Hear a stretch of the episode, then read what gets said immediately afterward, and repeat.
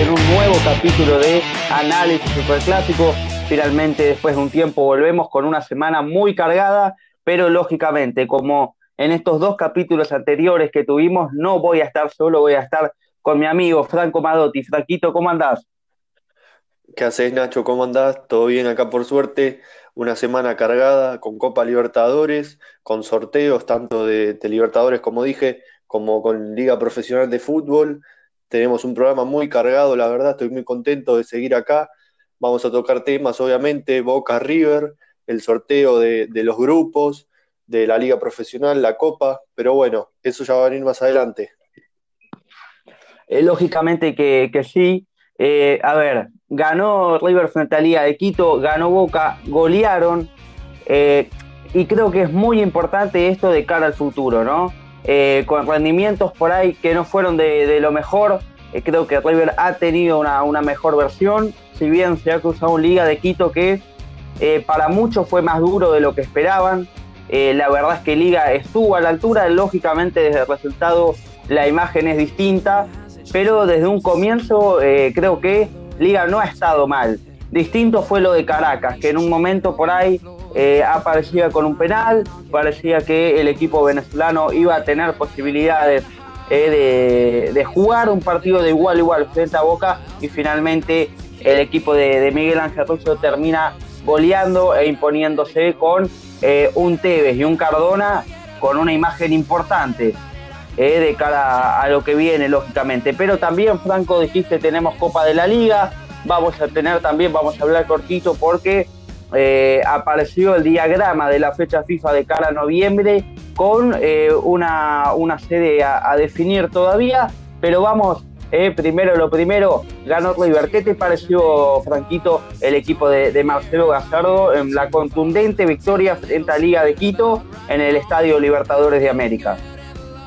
Sí, un, resultado quizás un poquito abultado con lo que vimos en, lo que fue el trámite del partido, donde de primer tiempo el que tuvo las mejores ocasiones fue, fue la liga, donde un, equipo que quizás venía a defender un punto, lo que nos parecía para quedar como primero, vino, jugó de igual a igual ante, ante el equipo de Gallardo y demostró que va a ser un rival duro para, los que lo enfrenten en octavos de final, como el caso será eh, si no me equivoco, jugará contra el Santos de Brasil. Eh, y en el segundo tiempo vimos un, River, como siempre, ¿no? un River asociando, jugando, donde salió Nacho Fernández por una lesión, pero nada más que, un golpe.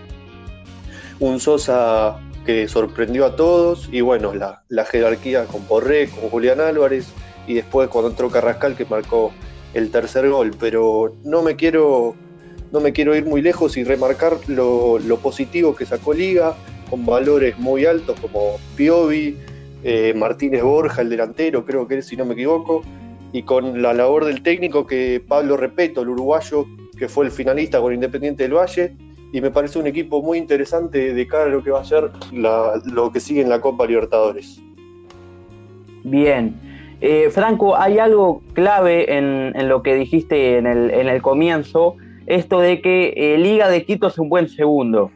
Creo que en esta Copa Libertadores se da, algo especial y es que eh, todos los equipos son importantes, son todos buenos equipos. Por ahí en algún lugar uno puede marcar, bueno, independiente del base el equipo ecuatoriano, eh, por ahí tiene menos historia, pero también es un equipo importante en estos últimos años y que ha estado jugando bien y nada más ni nada menos que el campeón vigente de la Copa Sudamericana. Creo que son todos equipos bastante importantes y que a mí, eh, si soy técnico, dirigente y como hincha también, no me gustaría cruzarme con ninguno. Particularmente esto, eh, comparto eh, en esto de que vimos un River por ahí más sólido y más suelto en el segundo tiempo. Creo que eh, el equipo de Gallardo está teniendo un problema y es eh, el espacio que deja y que no logra por ahí eh, con la ausencia de Martínez Cuarta en este tiempo, porque hay un espacio muy grande entre la línea defensiva y la de la mitad de la cancha. Y ahí es donde Liga de Quito tuvo el espacio y tuvo el tiempo, donde por ahí pudo ejecutar algún remate de, larga distancia. Y creo que esto lo, lo puede complicar si no lo soluciona. ¿Cómo se soluciona esto? Quebrando justamente. Y por ahí Paulo Díaz, vimos un Paulo Díaz más tímido, no sé qué te pareció a vos, pero que si no logra encajar en el equipo del muñeco, puede, puede llegar a, complicarlo de cara al futuro. Sí, sí, sí, eh, vimos un Pablo Díaz un, poco flojo comparado a lo que veníamos viendo del chico Martínez Cuarta, ¿no? que se fue a la Fiorentina en la Serie de Italia y quizás alguno tuvo unos, cruces Pinola salvando de la espalda justamente al chileno Díaz, algunas intervenciones como siempre de, Franco Armani que en el primer tiempo para mí fue la gran figura de River y costará adaptarse a Pablo Díaz que no venía teniendo mucho rodaje pero bueno, ya sabemos que, el muñeco es especialista en recuperar jugadores que, parecen que, que no van a rendir y terminan siendo figuras, ¿no? Sí, lógico. A ver, eh, lo, complicado que tiene jugar a River hoy es el vértigo con el que juega. Que por ahí similar lo tiene la academia. Creo que Boca de a poco busca eh, asimilarlo e incorporarlo también. Sin embargo, eh, en dosis mucho menores. Pero, sin embargo, River juega con mucho vértigo, mucho vértigo y hace que los defensores de la última línea, y la verdad que van a jugar complicados y tienen que estar atentos prácticamente todo el tiempo y no pueden tener equivocaciones porque una equivocación es el último, no hay nada más y hay un espacio bastante grande eh, en el, a ver, desde la última línea al arco hay un espacio bastante grande, ahí puede crear en este caso Liga de Quito y lo puede complicar a River. Tiene que tener cuidado el misionario y buscará lógicamente, como dijimos antes, que Pablo Díaz encaje un poquito mejor creo que en cuanto a, cualidades y, características, eh, lo del chileno es mejor que lo del jugador de Paraguay, eh, teniendo en cuenta eh, el equipo y la manera de jugar que tiene River. Franco, no sé qué opinás vos, pero la verdad es que creo que hoy Paulo Díaz tiene características más similares a las de Martínez Cuarta por ahí. Sí, sí, sí, el, chileno Pablo Díaz se adapta un poquito más a lo que es el esquema de Gallardo, es un, defensor con un poco más de técnica que, que Robert Rojas, el paraguayo. Eh, ahora que lo nombraba me estaba acordando que Pablo Díaz fue, no sé si sancionado, pero una, una roja, recuerdo, donde el muñeco lo, lo marcó un poco y le marcó la cancha y no jugó por varios partidos y después de eso lo vimos a, a Rojas afianzado, donde creo que si no me equivoco Pinola estaba lesionado y, hizo dupla con, con Martínez Cuarta, él hizo muy bien, así que quizás si Pablo Díaz no mejora, el recambio sería Robert Rojas y me sorprende la verdad lo del chico Sosa, como remarqué, que entró y fue, fue figura clave para, para que River ganara 3 a 0 y quedara como primero del grupo. Sí, eh, un Sosa que eh, vuelve a, aparecer, este chico que viene con un tiempo ya y que, y que creo que es importante que retome el nivel y que lógicamente que Gazardo le dé el espacio. Muchas veces pasa con los chicos que, a ver, cuando van a primera es porque el chico en ese momento está bien y no es por ahí su nivel normal, es un nivel más alto. Entonces juega en primera con un nivel más alto. Lógicamente después se aplana la curva y eh, queda un nivel eh, medio que es el, común y el normal eh, del chico, el cotidiano. Y después por ahí muchos técnicos no le vuelven a dar el, espacio. Creo que en este caso el muñeco lo, hizo, la verdad es que hay muchas veces que no. y también habla del momento del club y del momento del país desde lo económico que tiene que darle oportunidades y vuelve justamente Sosa a jugar como en este caso, como entrando como suplente, adelante de Ponce, un jugador que si bien es muy importante desde el nombre y imagino que en el grupo también, hoy la verdad es que queda casi que, como tercero eh, con el chico Sosa como, como segundo jugador. Particularmente esto creo que ha sido un gran partido que muestra una facilidad muy buena para, para soltarse, en una idea distinta por ahí a la que veíamos en los primeros partidos con un Sosa eh, prácticamente de, tapón, eh, o por ahí más de Enzo Pérez que no es un 5 tapón, pero eh, es un hombre más ligado a, la hora del quite. Aquí también apareció la hora de, la definición y creo que es importante teniendo en cuenta que Nacho Fernández empieza a, crecer en edad, lógicamente la gente, los jugadores no tienen siempre la misma edad y que también eh, hay que ver si Nacho sigue en un buen nivel, eh, cuánto tiempo va a poder seguir con, la camiseta roja y blanca, Franco.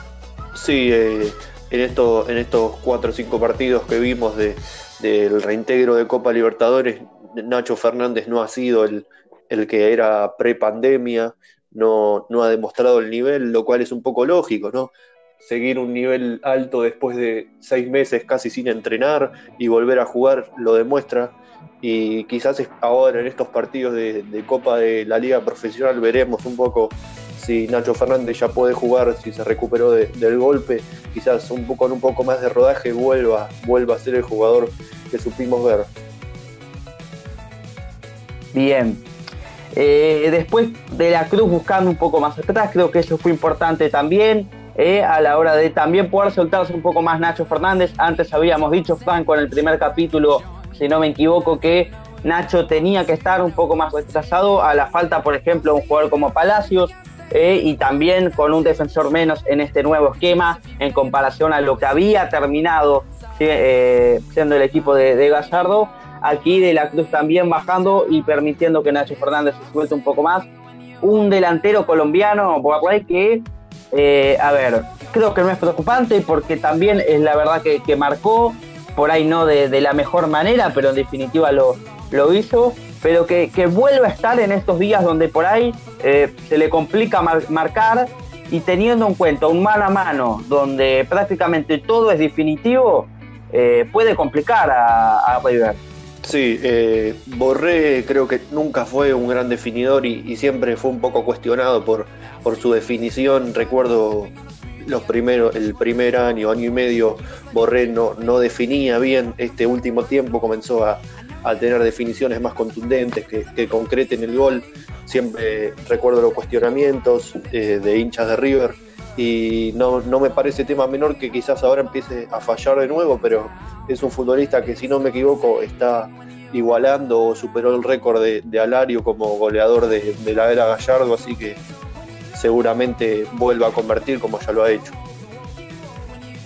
Bien, y hablando de esto del mano a mano, se ha sorteado eh, los octavos de Copa Libertadores y a River le toca frente a Paranaense, un rival que, eh, a ver, a priori, por lo que uno ve que como viene el equipo, hay que decir que hoy está décimo octavo de 20 equipos en el Brasileirado. O sea, está mal, pero eh, bueno, habrá que ver también si está en octavos de final, por algo es.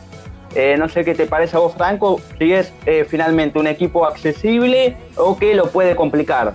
teniendo en cuenta que a otros rivales, como puede ser Inter de Porto Alegre para Boca o Flamengo para Racing, eh, creo que fue un poco accesible lo que le tocó a River, tanto el rival como, como la llave, creo que lo más duro que tiene es, es Palmeiras que podría enfrentar en semifinales, pero creo que no es un tema menor jugar contra un equipo brasilero, que siempre es mejor evitarlo, que recuerdo las complicaciones que tuvo River cuando fue a jugar a, al estadio Paranaense, que si no me equivoco tiene un césped sintético que, se le complicó tanto a River en, la Supercopa como, como a Boca en la fase de grupos del año pasado, y que no sé si es un, rival de, alto nivel, como puede ser Flamengo o Gremio, eh, es un rival que, puede complicar a River y que no es fácil. Quizás es un poco más accesible, pero fácil a la hora no es. Sí.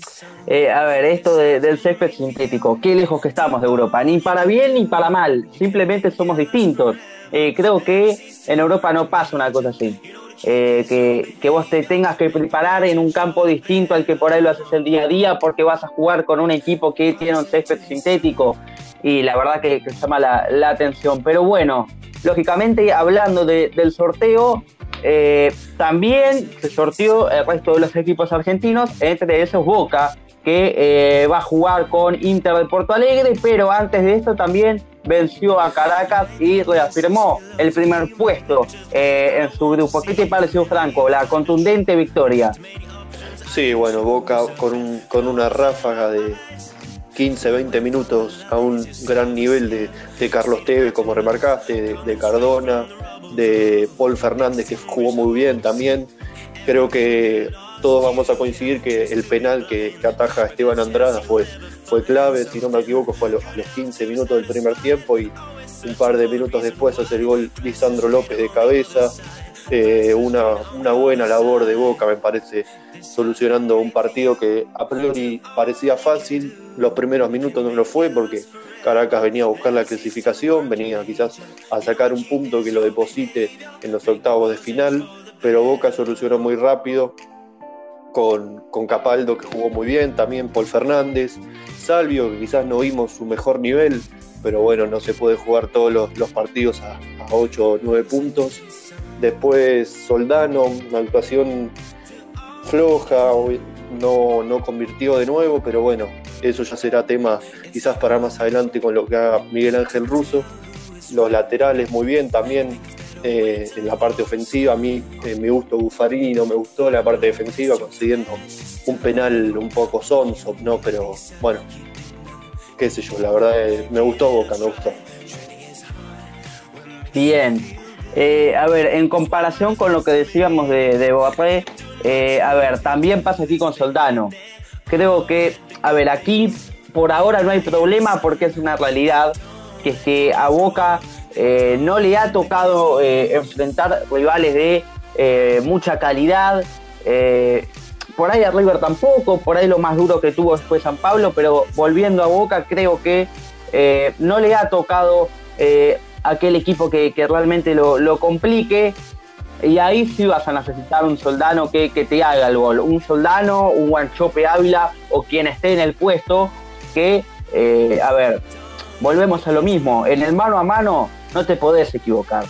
Eh, más hablando de Copa Libertadores, creo que Boca tiene eh, una prueba fuerte en, octavos de final cuando le toca enfrentar a, Inter de Porto Alegre, el equipo de, de Chacho Coudet que por ahí eh, no tiene lo que la posibilidad que tiene River de jugar con un Paranaense que viene golpeado y de tener más tiempo para adaptarse, para adaptarse a, la nueva Copa Libertadores que por ahí que se da desde octavos de final, donde es el mano a mano, donde vos no te podés equivocar y donde lógicamente la, presión es, distinta.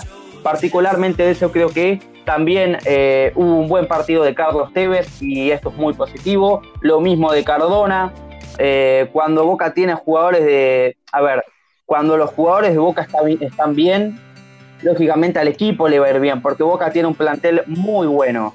Y que, que Cardona y que Tevez esté bien, creo que, es algo positivo y que le da esperanzas a Boca de, cara al, futuro. Lógicamente también creo que eh, le falta todavía.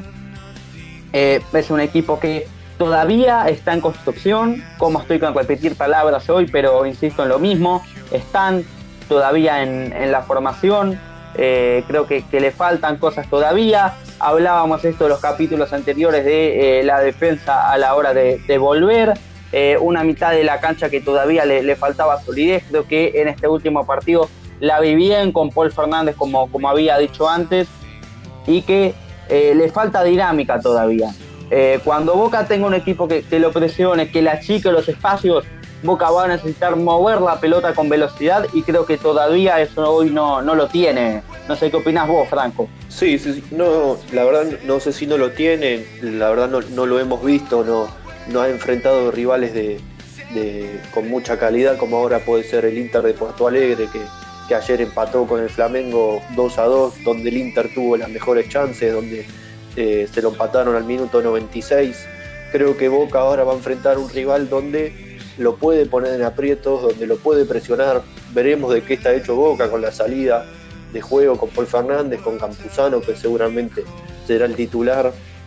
Un poquito remarcando lo que en otras ediciones decíamos de, la falta de Villa, quizás por la velocidad de la banda izquierda Creo que ahora con Cardona es diferente el juego de Boca, un juego un poquito más pausado, donde Cardona hacía el, el, distribuidor de la pelota, conectando con Tevez, con Salvio, como lo hemos visto, Soldano pivoteando y tocando, yendo a buscar. Creo que veremos de qué está hecho Boca ahora con el de Porto Alegre, que promete ser un rival que lo pongan aprietos. Bien, sí, un Inter que eh, hoy está primero en el campeonato de, Brasil, compartiendo la, punta con Flamengo. Y hablando un poco de, lo de Cardona, creo que el jugador colombiano le dio una mirada distinta al, puesto que quedaba vacante por eh, la complicación del colombiano Sebastián Visa. Eh, bueno, cortamos por acá, Franco, vamos a poner un tema ahora, volvemos y vamos a hablar de la Copa de la Liga que se sortió también, veremos los grupos de los dos equipos más grandes de, de la Argentina. También seguiremos hablando un poquito de Copa Libertadores porque queda un equipo argentino también, además de River y Boca, queda la Academia que le va a tocar jugar eh, frente al, vigente campeón y veremos eh, qué tanto influye, qué tanta influencia tiene todo lo que, lo que, lo que implica esto. Corte, pausa y volvemos por más.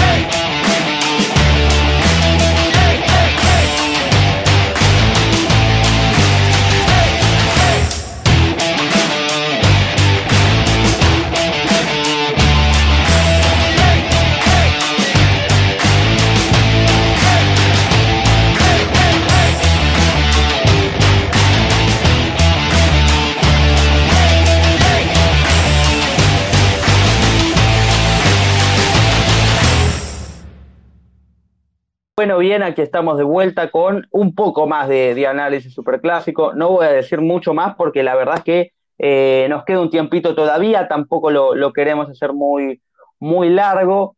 Eh, y, bueno, como hablábamos y habíamos dicho antes, eh, no solo están River y Boca, no solo sobreviven estos dos equipos en Copa Libertadores, también queda la Academia de, de BKCC que va a tener una tarea difícil frente a, Flamengo, que hoy es el vigente campeón, que, como habíamos dicho antes, está compartiendo la, punta del campeonato de, Brasil con Inter de, Porto Alegre, un Racing que eh, viene de ganar el último partido, pero que no le alcanzó por diferencia de gol para eh, imponerse en la tabla frente a Nacional de Uruguay. ¿Qué te parece, Franco? ¿Vos crees que eh, ¿Tiene alguna posibilidad el equipo de, de de jugar frente al Flamengo, de ganarle, perdón, al Flamengo? Sí, creo que, posibilidades siempre hay. Creo que Racing es, un buen equipo con BKC que ha encontrado el funcionamiento donde ha demostrado en la fase de grupos que, que, por diferencia de gol no fue, no fue el primero. Si bien Flamengo no, no es el mismo del año pasado, con, con cambio de técnico, Jorge Jesús ya no es más el técnico, Igualmente creo que Flamengo es un rival a evitar por todos los equipos, es el actual campeón, ya demostró su jerarquía, pero creo que, Racing puede ganar, tiene con qué y yo deposito mis fichas y creo que Racing va a ganarle a Flamengo. Bien, eh, una academia distinta completamente a lo que era el equipo del Chacho Coudet, con una idea eh, no más actualizada, pero eh, por ahí eh, que, se asemeja más al juego de, de Gallardo, por ejemplo, un equipo intenso buscando presionar con las líneas juntas, con eh, la última línea prácticamente en la, mitad de la cancha y eh, conceptos que se bien desde, desde el aula parecen fáciles, son complicados de, incorporar y que lógicamente tienen todavía que, terminar de, de, amoldarse a esta idea nueva, con varios jugadores jóvenes, con repitiendo lo mismo, con una idea distinta y con la que todavía están terminando de, asimilar. La academia que en este último tiempo ha perdido un jugador importante como es Matías Aracho, un hombre que, por ejemplo, estaba considerado para ser convocado a la selección nacional y que prácticamente de un día a otro lo perdió en un pase eh, muy espontáneo, muy veloz, se quedó con un jugador menos, así todo, eh, tanto Milito como eh, el técnico Becasese dijeron y expresaron que tienen jugadores de sobra en ese, en ese lugar, así que van a intentar cubrirlo con, con, lo que tienen, no van a ir a buscar a alguien nuevo. a ver, mirando de, a ver, mirando plenamente frente a, Flamengo, lógicamente es muy complicado. Eh, entiendo perfectamente que el equipo brasileño eh, pasa como favorito, pero eh, creo que, a ver, se logra imponerse y el equipo está bien. la academia va a tener alguna posibilidad de, dar el batacazo por ahí y de dejar afuera al último campeón de la Copa Libertadores. Pero bien, Franco, porque eh, a ver, finalmente hay una fecha, se vuelve al fútbol local, se sortió esta Copa de, la Liga con un formato que eh, muchos no terminamos de, entender, pero que por lo menos eh, hay una vuelta y hay fútbol. también con mucha polémica porque tanto los dirigentes de River como los de Boca no estuvieron presentes en el sorteo, pero así todo, lógicamente, cada equipo tuvo su grupo y creo que, eh, por lo menos desde afuera, el de Boca parece más fuerte. Sí, sí, es, el grupo llamado el grupo de la muerte, por lo que hemos visto en los últimos días. Creo que tampoco están así, pero sí creo que es el grupo más, más, parejo que se ha dado en las seis zonas que se han sorteado. Boca va a enfrentar a Lanús, a Newell's y a Talleres, tres equipos que eh, están en formación. Newell's con, con, jugadores de mucha experiencia y con jóvenes de, que prometen ser de mucha trayectoria, jugadores como Pablo Pérez, Escoco, Maxi Rodríguez y juveniles como Aníbal Moreno, Cachaúbe, valores muy buenos que tiene el club. Lanús, que va a ser el primer rival que va a enfrentar Boca, que también es un muy buen equipo, y Talleres, que veremos de, qué está hecho. Si bien el último torneo no fue de lo mejor, siempre es un equipo que es mejor evitarlo en los torneos del fútbol argentino.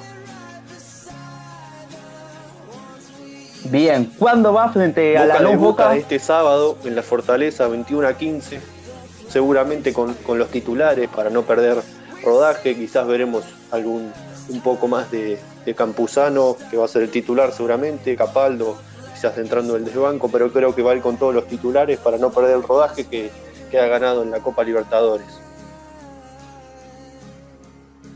Bien, eh, creo que es un grupo que, si Boca quiere lo gana con facilidad, pero que es un grupo molesto, eh, que, si Boca eh, termina poniéndose de pleno en Copa Libertadores y relegando un poco el torneo local, lo puede complicar y Boca la, puede pasar mal. Todos los equipos de este grupo en la última Superliga terminaron en la, en la mitad de arriba de, de la tabla justamente. Bien, y el equipo de, la zona que le tocó a River es Banfield, Godoy Cruz y Rosario Central. Una zona un poco más accesible que la, en comparación con la de Boca. Son equipos que, no han terminado del todo bien en cuanto a los promedios, en cuanto al último torneo. Rosario Central tuvo una levantada que mejoró, ahora que es dirigido por, por el Kili González. Si bien eh, es un grupo un poco más accesible, eh, hay que tener cuidado, no, nunca hay que subestimar a los equipos del fútbol local porque es un, fútbol muy parejo, pero creo que River lo, va a pasar bastante sencillo si, si juega con todos sus titulares, ¿no? Bien, sí, un Godoy Cruz que, por ejemplo, terminó último eh, en, en la Superliga pasada y creo que, a ver, ahí, eh, por ahí, el Misionario tiene seis puntos eh, casi que, asegurados. Lógicamente ha pasado mucho tiempo, los técnicos eh, en este último tiempo tuvieron la, posibilidad de, de, elaborar y de cambiar ciertas situaciones. Godoy Cruz está con técnico nuevo, un director técnico que estuvo en el último tiempo en Estudiantes de, Buenos Aires, también con una idea buena, bastante actualizada con esto de ir a presionar. Veremos finalmente que, de qué manera lo, lo plasma en el equipo mendocino. Eh, un, un, Rosario Central que, siempre es complicado, no importa el momento en el que esté, eh, creo que siempre son difíciles eh, y con un técnico nuevo también como es el Kili González y veremos finalmente qué es lo que pasa con, con Banfield. ¿Cuándo es la primera River enfrenta a Banfield el domingo 21 a 15, también veremos si, si es en el River Campo o no, a confirmar en estos días. la polémica está abierta en, en los dirigentes de la Liga Profesional de Fútbol, si es serio, si no lo es serio ya que River está haciendo, recordemos que River está haciendo reformas en, el Monumental y por eso no, dispone de, su estadio, veremos, seguramente se terminará de aprobar, ¿no? porque es River, es el con Boca junto con Boca son los equipos más grandes que tienen más peso, lógicamente, en los dirigentes. Sí, eh, a ver, por cómo se dio la situación, que en principio fue no, después fue veremos, y ahora es posiblemente que sí. Creo que eh, finalmente la AFA va a terminar aflojando y, River va a poder jugar en, su predio. Creo que también esto habla del conflicto que hubo en este último tiempo en cuanto a los derechos televisivos que eh, tanto la dirigencia de Boca como la de River eh, se, enfrentaron a, la actual dirigencia de, la AFA, lo que hace que, a ver, Chiquitapia no los va a molestar más listo, se terminó, no vamos a hacer lío por, por una cosa tan tonta por ahí eh, y, lo van a dejar jugar en el River Cup muy posiblemente. Eh, en cuanto al grupo y, la zona, creo que en comparación a Boca, es cierto que Boca tiene un plantel más amplio, pero en comparación a Boca creo que aquí River se puede tomar algún tipo de, licencia priorizando la, la Copa Libertadores. Bien, eh, veremos finalmente qué, es lo que va a pasar. En cuanto a, los grupos, creo que ha quedado todo bastante parejo, haciendo una mirada parcial en, el resto de, los grupos de, esta Copa de la Liga. Así que veremos finalmente qué, es lo que va a pasar. Ya estamos llegando al, final, prácticamente los últimos minutos. Para terminar, Franco, te quiero contar que eh, hay diagrama de fecha FIFA finalmente, que se va a jugar en noviembre.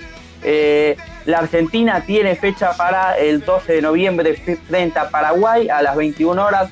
Veremos en qué estadio, como se aparece eh, la, ciudad de Buenos Aires, veremos en qué estadio. En estas últimas horas apareció la posibilidad de que eh, Racing justamente se haga cargo de, la localidad de la selección argentina. El presidente Blanco está detrás de, esa idea. Veremos finalmente qué es lo que pasa la verdad es que por lo menos por ahora la bombonera va como, a ver, corre con cierta ventaja. Y después la segunda fecha frente a, Perú en Lima, 19 y media horas. 17 de noviembre es donde se va a, jugar el, partido. Así que veremos finalmente qué es lo que va a pasar. Eh, a ver, ¿cómo, ¿cómo ves la fecha, Franco? ¿Crees que eh, la Argentina puede sacar seis puntos o que va a estar eh, complicado? Vale aclarar primero que eh, no se va a parar el torneo de la Liga Profesional de Fútbol. Boca, River y ciertos equipos también van a sufrir la pérdida de sus jugadores titulares, como pueden ser Campuzano para Boca o Armani para River. Van a perder esos jugadores. Y comentando un poco lo que me decís, creo que son dos rivales muy difíciles. Paraguay siempre es un rival complejo, siempre es un rival duro. Lo mismo que Perú en Lima, son rivales que si me los enfrento en una Copa América prefiero evitarlos Creo que la Argentina va, a estar complicado, pero bueno, ya, ya vimos de qué está hecha esta selección, así que creemos en que va a sacar adelante estos dos partidos y después se enfrentará también rivales muy complejos en, la fecha FIFA más difícil que le va a tocar con Uruguay y Brasil. Pero bueno, eso ya es otro tema, otra fecha FIFA.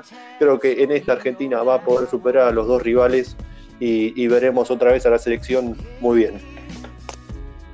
Bien, sí, creo que eh, también esto que, decías vos son equipos difíciles y ese es el motivo por ahí. Eh, no se va, no creo que, se prescinda de los jugadores del medio local, los que Scaloni considere que tienen que estar en, la selección argentina.